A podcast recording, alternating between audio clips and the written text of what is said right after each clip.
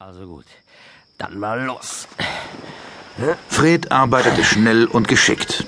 Wenn er zeitig fertig wurde, könnte er noch ein Glas in der Dorfschenke zu sich nehmen. Der Gedanke spornte ihn an. Schon nach einer Stunde traf er mit seiner Schaufel auf Widerstand. Er grub nun vorsichtiger, befreite das Skelett von dem völlig verfaulten Holz des Sarges mit bemerkenswerter Akribie. Er hatte die Gebeine noch nicht einmal zur Hälfte freigelegt, als er plötzlich stutzte. Also, das ist doch. Das darf doch nicht wahr sein. Behutsam schob er die letzten Reste Erde und Morsch zur Seite und taumelte zurück. Der Tote hatte die Beine angewinkelt und die knochigen Hände zu Fäusten geballt.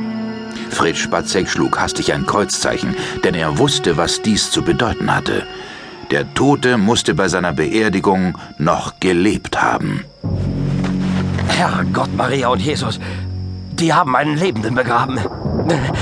Oh, verdammt. Bloß weg hier. Schnell weg. Der Mann arbeitete nun doppelt so schnell. Geschichten von Scheintoten gingen ihm durch den Kopf, und dabei lief ihm eine Gänsehaut nach der anderen über den Rücken. Eilig entfaltete er eine Plastiktüte und verstaute dort die Knochen. Dann kletterte er aus der Grube und hastete zur Kirchenmauer, in die eine halbrunde Holztür eingelassen war. Dahinter befand sich die Rutsche, die direkt ins Gebeinhaus führte. Spatzek legte den Sack auf den Boden und holte einen Schlüsselbund aus der Tasche. Na komm schon, weg mit den Knochen und dann ab in die Schenke. Mensch, hab ich Angst. Na endlich. So, und jetzt? Ein Knochen nach dem anderen verschwand in der Dunkelheit des Kellers. Zuletzt hielt Fred den Schädel in der Hand.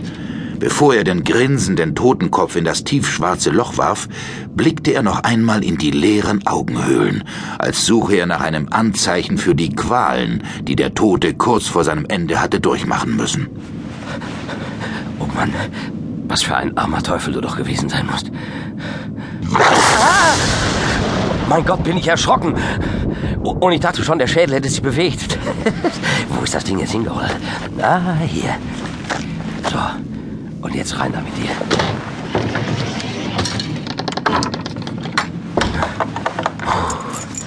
Geschafft. Jetzt kann ich mal wirklich was zu trinken gebrauchen.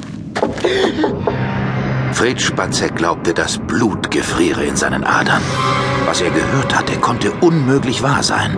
Und doch war das Klopfen eindeutig aus dem Inneren des Schachtes gekommen, als wäre das Skelett die Rutsche wieder hinaufgeklettert, um seine blanke Knochenfaust gegen das massive Holz zu schlagen. Und entgegen jeder Logik rannte Fred nicht davon. Mit zitternden Händen steckte er erneut den kleinen Schlüssel in das Schloss, drehte ihn um und zog langsam die Tür auf.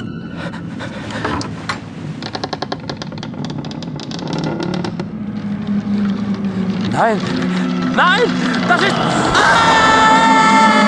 Der Totengräber warf sich herum und rannte wie noch nie in seinem Leben. Er wusste, dass er etwas gesehen hatte, das nicht für seine Augen bestimmt gewesen war und dass er für seine Neugierde noch bestraft werden würde. Dabei ahnte er nicht einmal, welche Schrecken noch auf diese Nacht folgen sollten.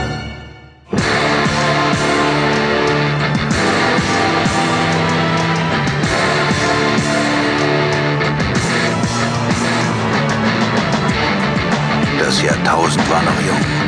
Die Menschheit hatte der Natur viele Geheimnisse entrissen.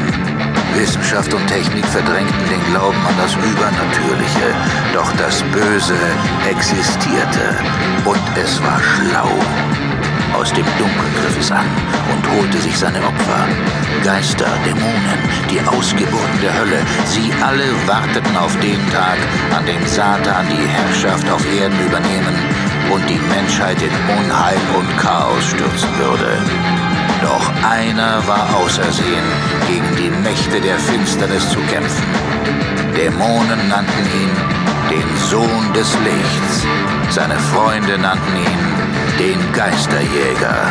Sein Name war John Sinclair.